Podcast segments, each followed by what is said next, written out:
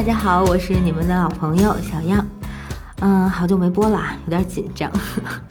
前几天呢，小初给大家开了一期微课，讲的可都是干货啊。嗯，大家反响还是很强烈的，小初表示非常的美。啊，令人激动的呢，还有一件事就是我在微课的群里看到有朋友呼唤我的名字了。嗯，感谢这么多朋友的支持，让我有一种啊想要苦练普通话的这种斗志。嗯，好，那么我们今天言归正传啊，来做一下我们今天的正经事儿。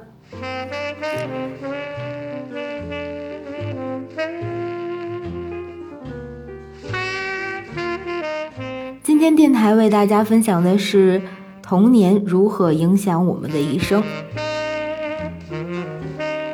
来自心理动力学的必读之一——心理动力学个案概念化。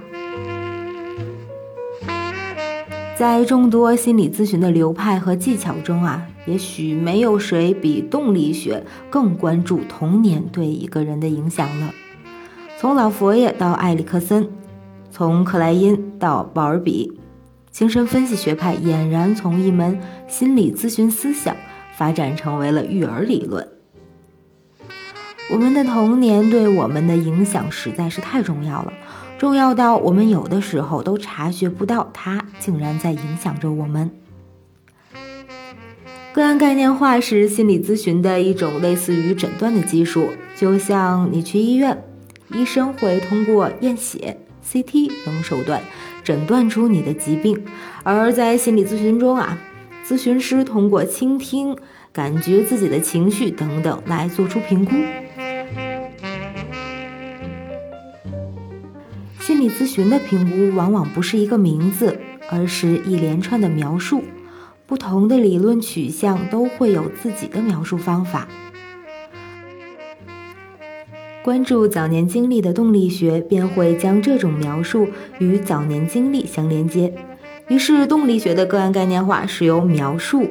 回顾、联系三个步骤组成的。好，我们来看几个故事啊。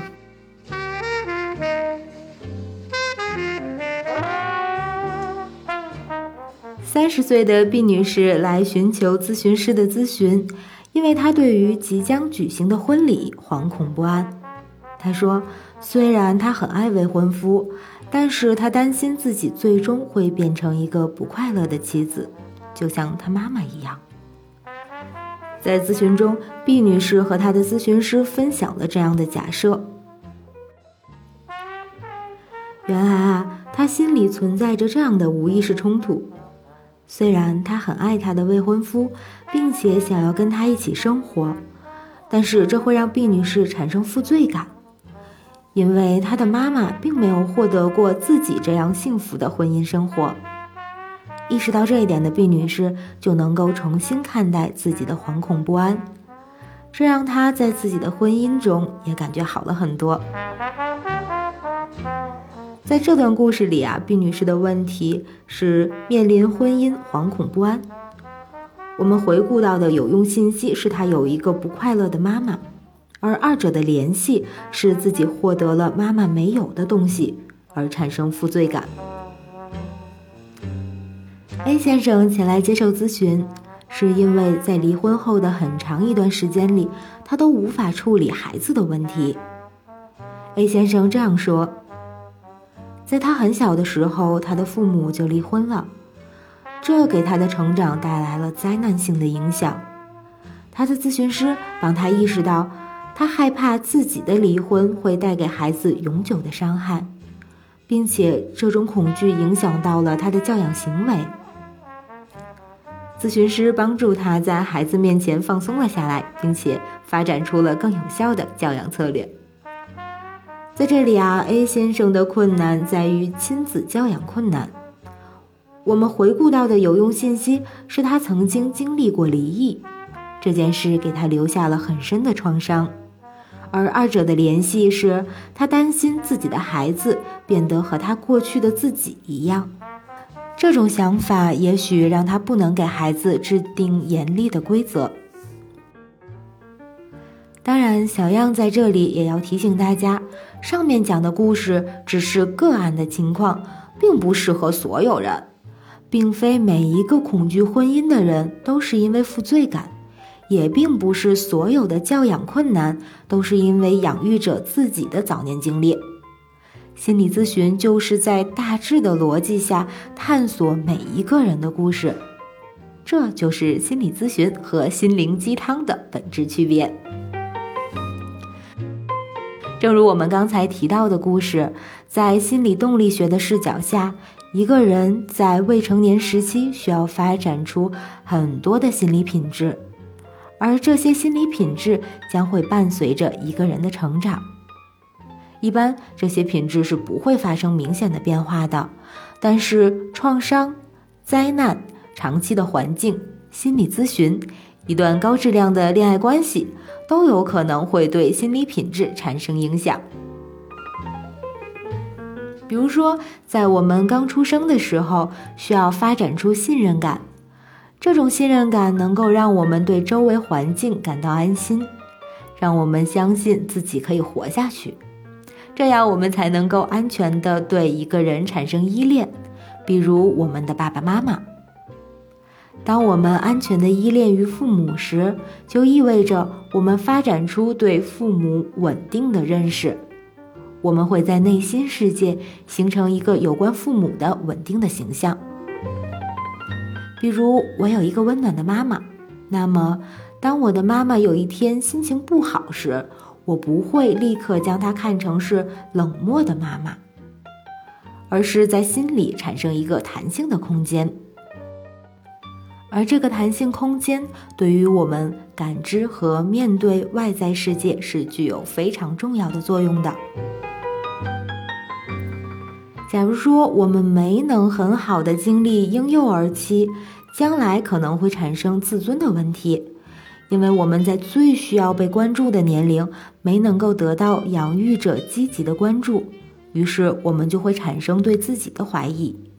这种怀疑会影响我们形成稳定的自我意识，我们不知道自己有多大的能耐，于是，在面临挑战时，我们本能的选择了退缩。情绪调节这件事情，也许也来自于婴幼儿期的成长。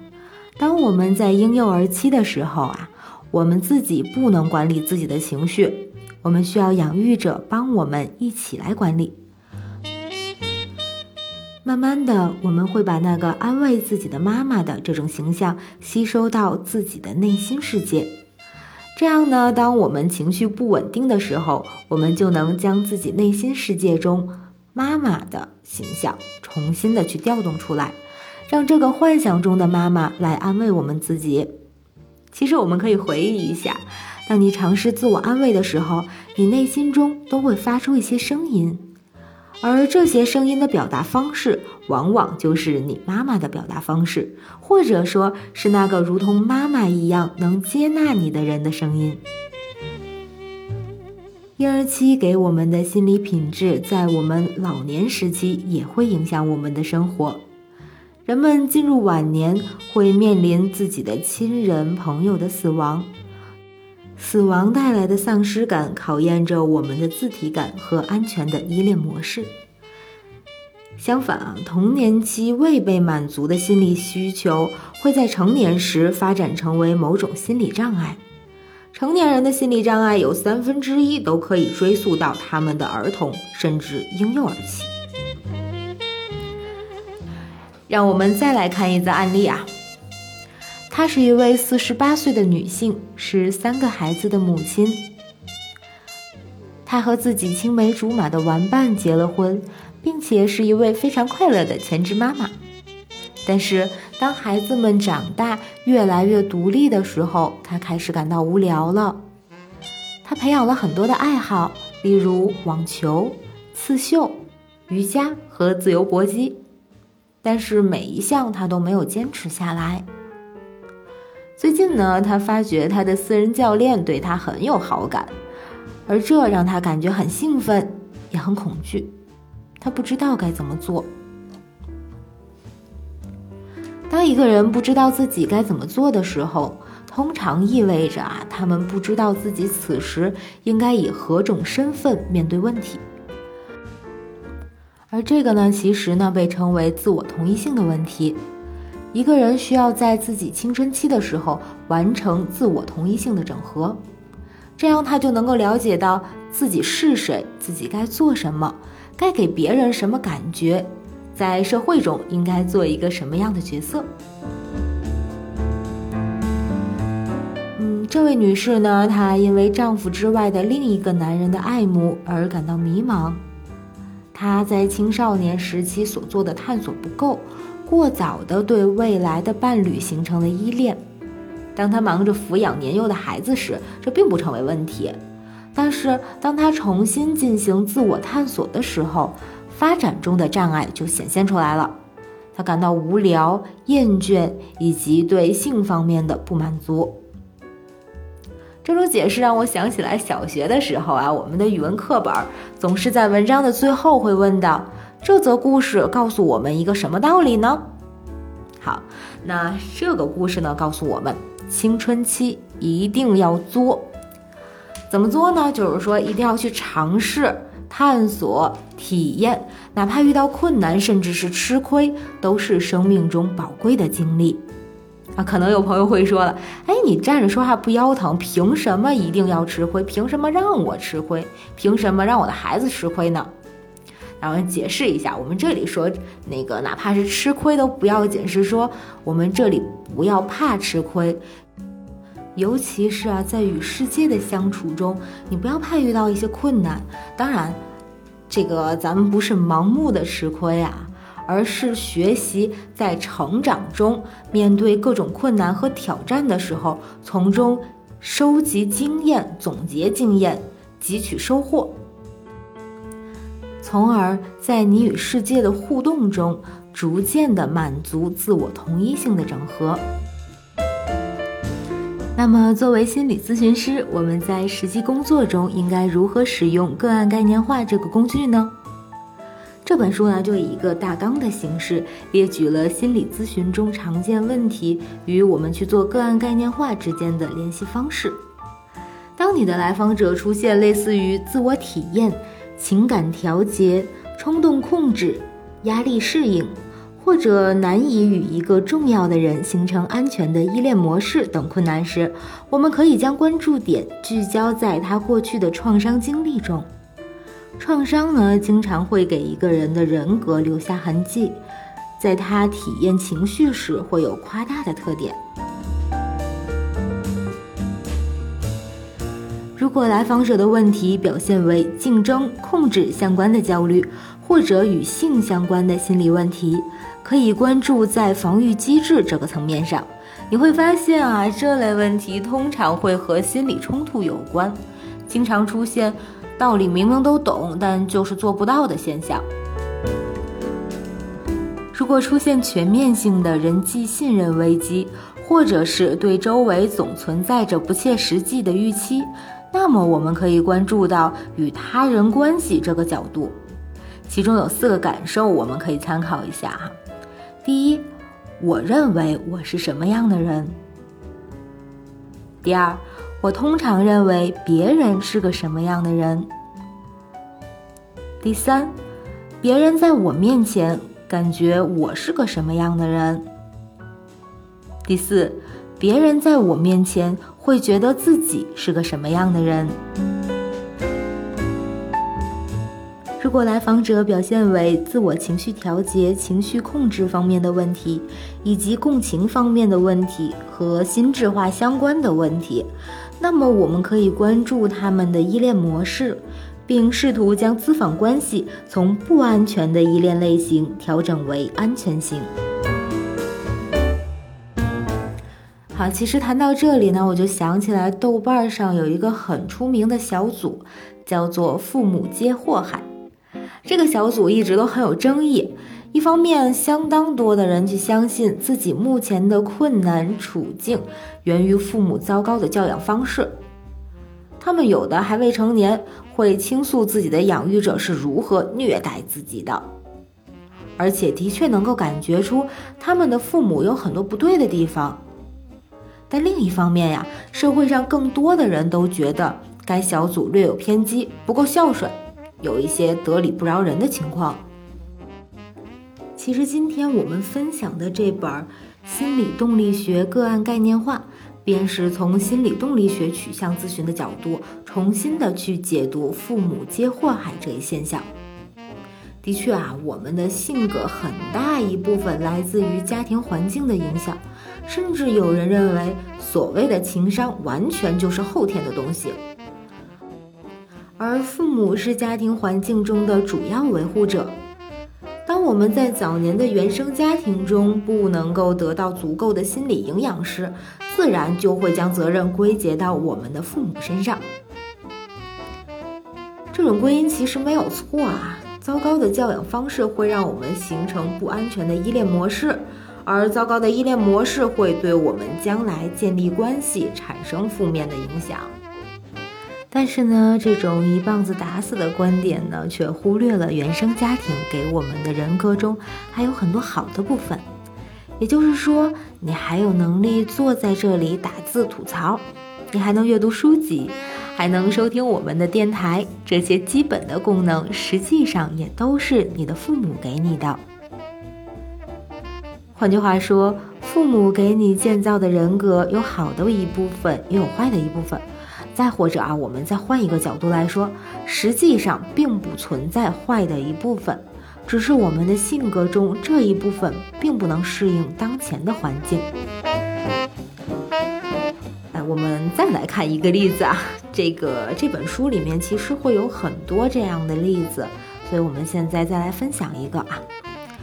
嗯，这个例子讲的是一位三十多岁的女教师。在母亲突然离世后，寻求应对悲伤的咨询。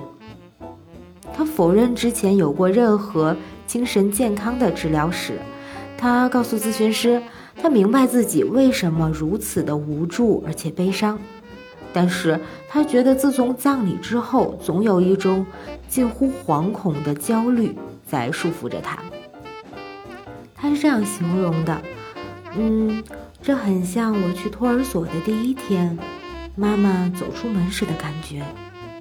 当被问起他回忆到什么时，他说清晰的记得自己在进入教室后开始坐在地板上尖叫，即便老师安抚他说他的母亲可以再待一会儿，也无法令他恢复平静。他的母亲跟儿童心理咨询师一起设置了一个让他能够尽快上学的计划。几周后，当母亲告诉他自己只是稍微的去休息一下的时候，他就会变得很开心，然后回去和其他的孩子一起玩。他说：“这有点令人难以置信，我不能让母亲离开我这件事成为现实。”所以在之后申请大学时，我的第一选择仍然是本地的学校。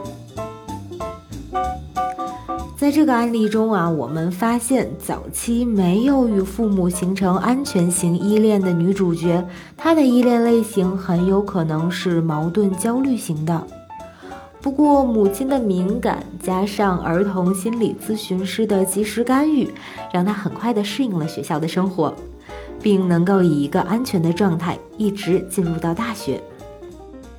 嗯，说到这里呢，小样想到每年九月的开学季，也是小朋友们进入幼儿园的入园季，身边常常有宝妈啊一起讨论：哎，你的孩子上幼儿园哭了吗？哎，他闹不闹呀？嗯，我的孩子之前上幼儿园的时候就哭了，嗯，大概哭了什么一个月啊，一个星期，然后特别不想去之类的一系列的这个讨论和交流，发现大家其实孩子们都差不多哈，到了该上幼儿园的时候，初入幼儿园都会存在一些这样或者那样的适应性的问题，所以这个时候呢，就是。这个上班的这些妈妈们可能无法一直陪在孩子的身边，就会经常的去打电话，一天几个电话的去问幼儿园的老师：“哎呀，我们家孩子怎么样啊？哭了吗？闹了吗？在学校适适应的怎么样？然后中午吃饭了吗？下午睡觉了吗？之类的，一系列一连串的问题。而这个时候呢，有的幼儿园呢会为了去减轻这个孩子们的父母的焦虑啊，给这个。爸爸妈妈们会及时的发送孩子们在幼儿园的这个情况，他们会录小视频，然后发到这个家长群里面给大家看。哦，原来我们家的宝宝适应的还不错。哎呀呀呀，这个看到了，我们家宝宝哭了，然后怎么办呀？什么什么的，以及嗯，遇到这种情况，幼儿园的专业的老师们将会如何应对？当然，这些哈可能还无法完全的去消除，嗯，妈妈们的这种担心。其实呢，我们在这里啊提醒大家，最初入园的这几天，宝宝们这个出现一些适应性的反应是很正常的。所以父母们呀也不要太过的忧心，做到一些安抚、支持和鼓励性的工作就可以了。在孩子逐渐的去适应上幼儿园的这件事的过程中啊，不断的去强化孩子入园的优秀表现，以及这段时间的进步，甚至一些被老师夸奖、被同学喜爱的这些表达，嗯，跟他们说一说自己上幼儿园的一些重要的意义等等等等，都能够逐渐的去帮孩子们度过入园的适应期。嗯，但是如果您的宝宝在较长的时间里都鲜有好转，建议您去寻求专业人员的帮助，切不可因为自己的焦虑情绪盲目的斥责孩子。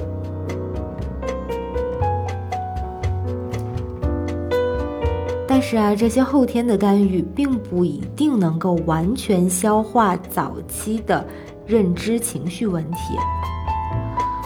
因此啊，有的时候小厨会觉得心理咨询对于每一个人来说都是可以伴随其终生的，因为无论是你应对早期遗留下来的困难，还是成年后应激事件导致的困难，心理咨询都能够起到重要的作用。好了，这就是今天要跟大家带来的这个心理动力学个案概念化。一本能够帮助我们联系当前与过去的教材，推荐入门不久的心理咨询师阅读，能够更快的帮我们理清工作思路，确实是一个不错的选择。好，我们本期的三十分钟心理阅读就先介绍到这里。啊，小杨非常感谢大家一直以来的支持，也期待大家能够提出宝贵的意见或建议。那么我们今天就先介绍到这里啊，我们下期节目再见。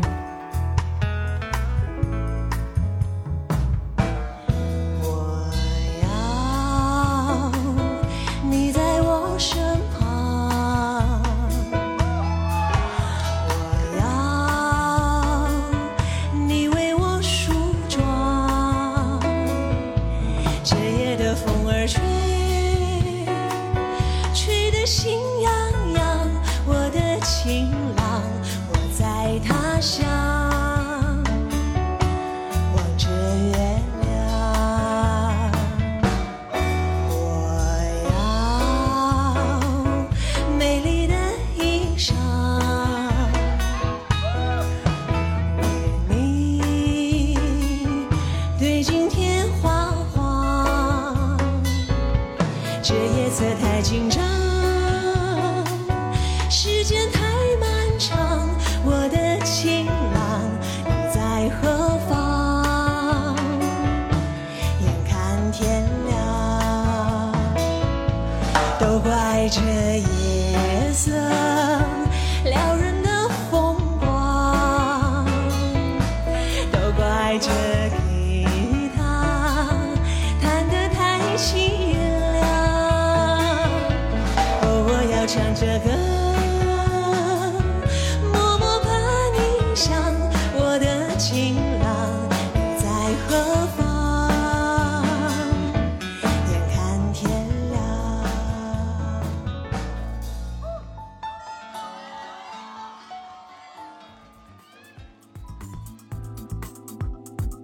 如果您对心理学感兴趣，欢迎关注我们的微信公众号“心理小厨”，